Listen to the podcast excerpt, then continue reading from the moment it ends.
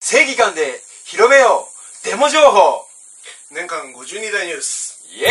ーイ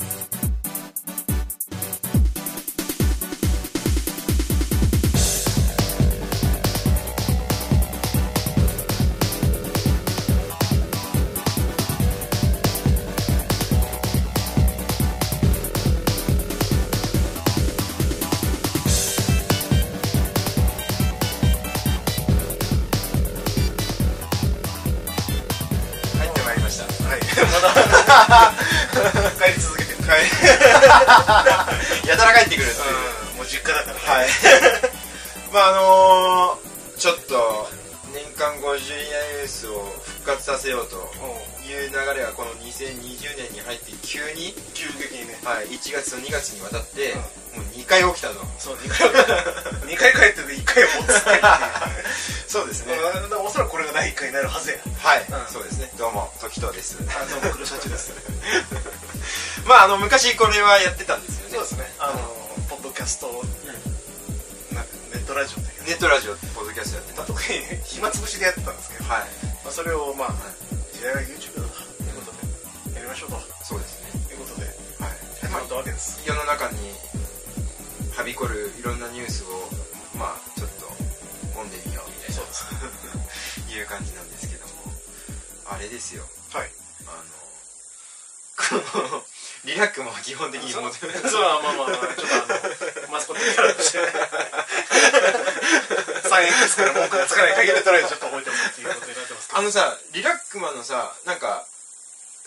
アニメみたいなのあるじゃないですかあああはのいはいリラックマとカオルさんですねあはいはいはいあれは黒シャツ的にはありなのあれはねうんあれはちょっとねある意味ではありだけどねまあちょっとまあ全体としては認めない ちょっとなんか垂れ流しにしてる分には俺いいかなと思ったんだまあけそどうだねそういう感じで、うんまあそういう意味ではありなんですよ、うんただで、ただあれはね闇が深すぎるへえあれはねなんか、OL 一人暮らしのね、うんすごい闇の部分がストーリーになってるから なんかあーなるほどねうんいけてない恋愛とかさ、はいはい はいはいはい通販で買いすぎてクレジットカードがあ 後輩にバカにされるとか、はいはいはいそういう感じのなんかね闇が深いストーリーがあるからねなんかちょっと今期逃しちゃってますみたいなそういうやつあれだから多分だからリラックマのその基本思想である OL とか、うんあの辺にはちょっとザクザク刺さりすぎて攻撃力が高いんじゃないかなと思ってますけどあーまあねあれが分かんないよねターゲットまあターゲットが分かんないあの少なくとも子供向けじゃないんですよ内容が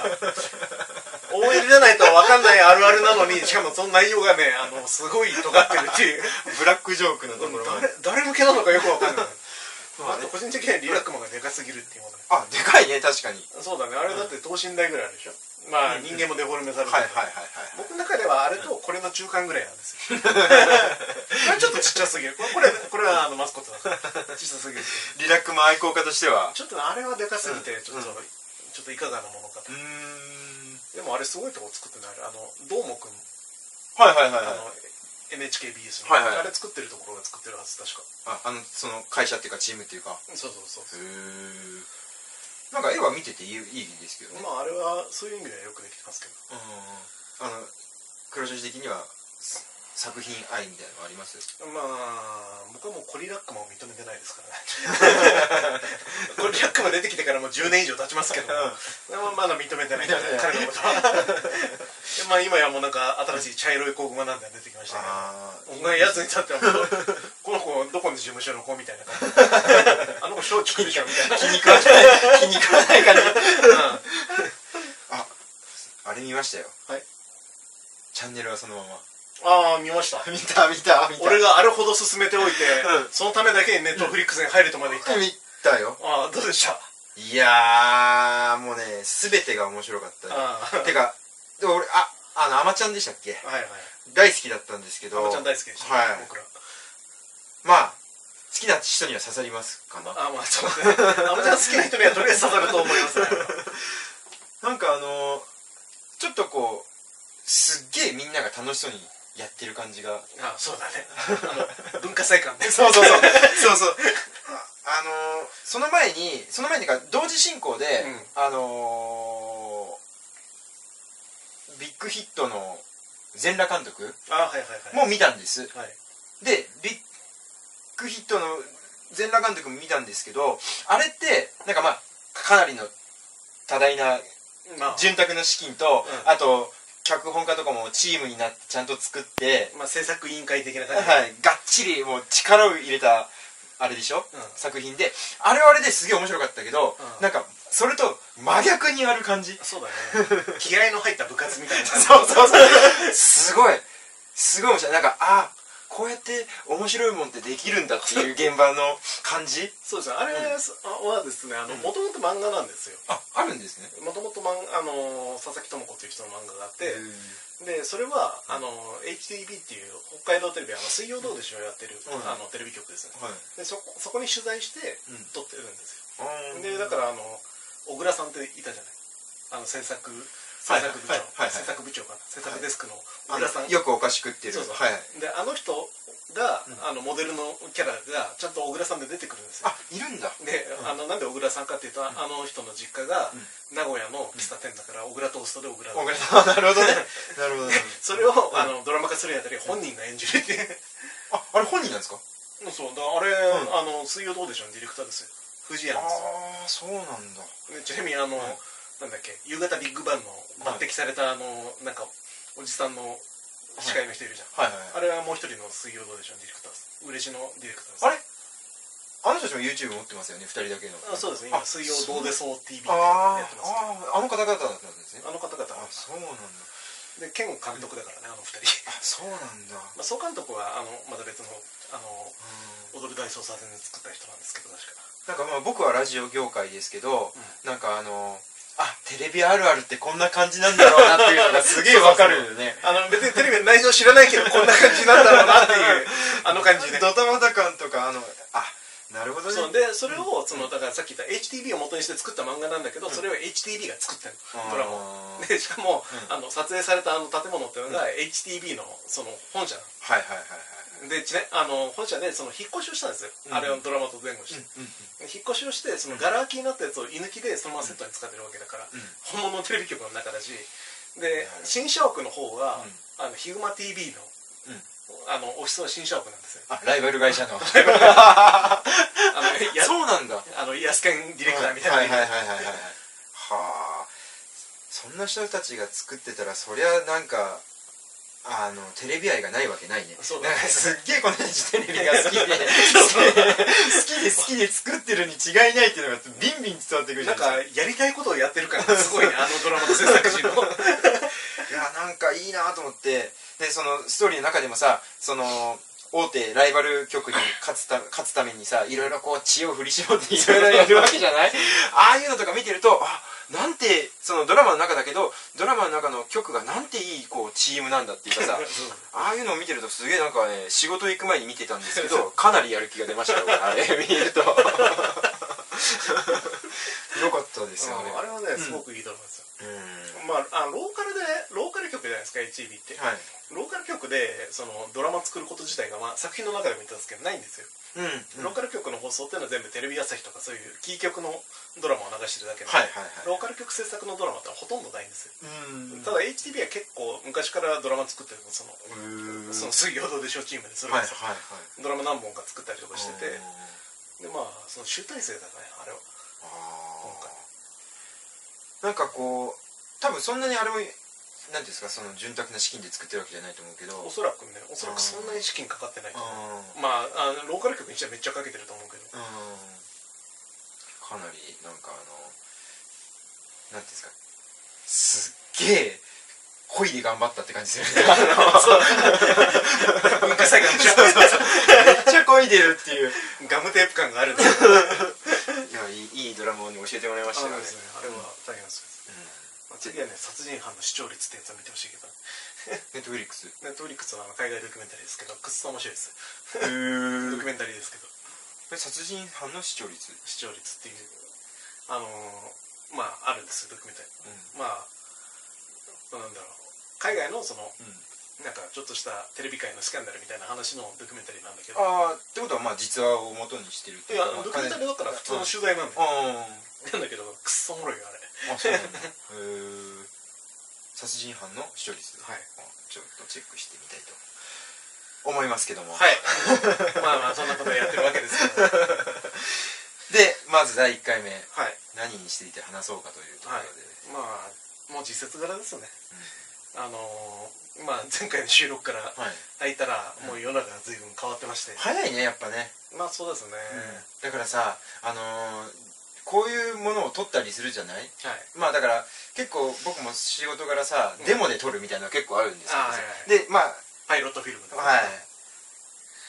こう少しでも寝かせたら、もうあげらんないねあそうだね、うん鮮度でしょ鮮度がねやっぱあるんですまあ、よ、今回はあの、うん私があの、たっぷり寝かせましたから ダメなんや、うん土日寝てしまうんやねうん最近なかなかあれだね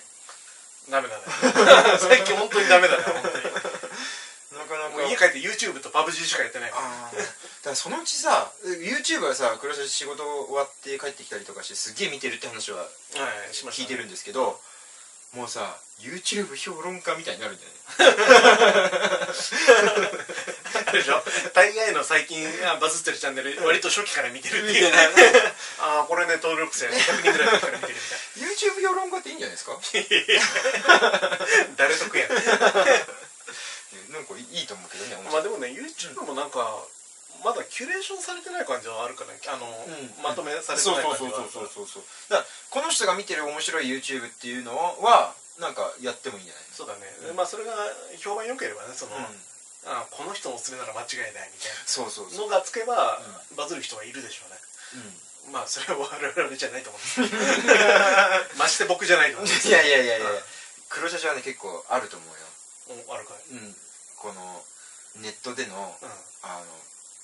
ネットを前にした時のこのいい言い方とかは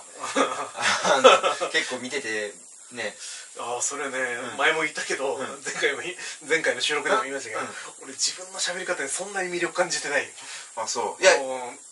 なんていうの、言ってることはわかるけどお前の言い方が気に食わないみたいなさ、 そういう人いるじゃん俺それの代表格だと思ってね、と思うのようんだからあ正論だと思う正論だと思うんだけど、はいなんかお前にムカつくと言われるムカつくみたいなそうこそうそうとですけそうそうどそれが気持ちよくあ黒シャチさんが言ってくれるなって思う人もいそうだしそういるんすかいると思うんですいよたら競争誕生 ですよまあでも分かんないですよねそれはもうだってほらうんうんなんでしょうねそのカルト球団の教団のうん競争だってもうあんな汚いおじさんの言うことなんで聞くんだろうと思うけど、熱心に聞く人もいますからねで黒シャチは割とはっきり言うじゃん、はっきり言いますね、俺あんまり言わないもんまあ意外にそうですね うん、だから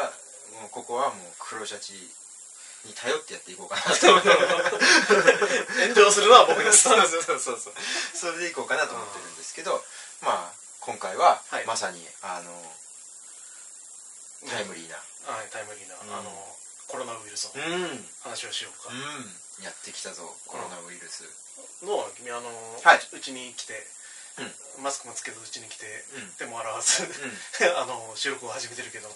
うんどどうなんだい君、うん、あーまあ黒シャチん家に入ってきたところで言うと、ココロナウイルスロナウイルスよりもよりも この家がっていうそうそうそうそうそうまあ、今この収録してる部屋は別に散らかってないかもしれないけども、うんあの、一番片付いてる部屋ですから、そうだよねはいうん、なんかやばい埃とかは吸ってそうな気はしたけどねまあそうですね、まあコロナ 以上の多分俺の部屋のこの汚れ具合余すとこなく知ってる人はあれだけど、多分ねあの周期表にの載ってない元素とかあるよ どっかにある多 分2つぐらい出てだよねう、んなかなかなんか1ヶ月ぐらい前に来たけど、あの時よりだいぶなんかファンキーにおなられてるよねそうですね、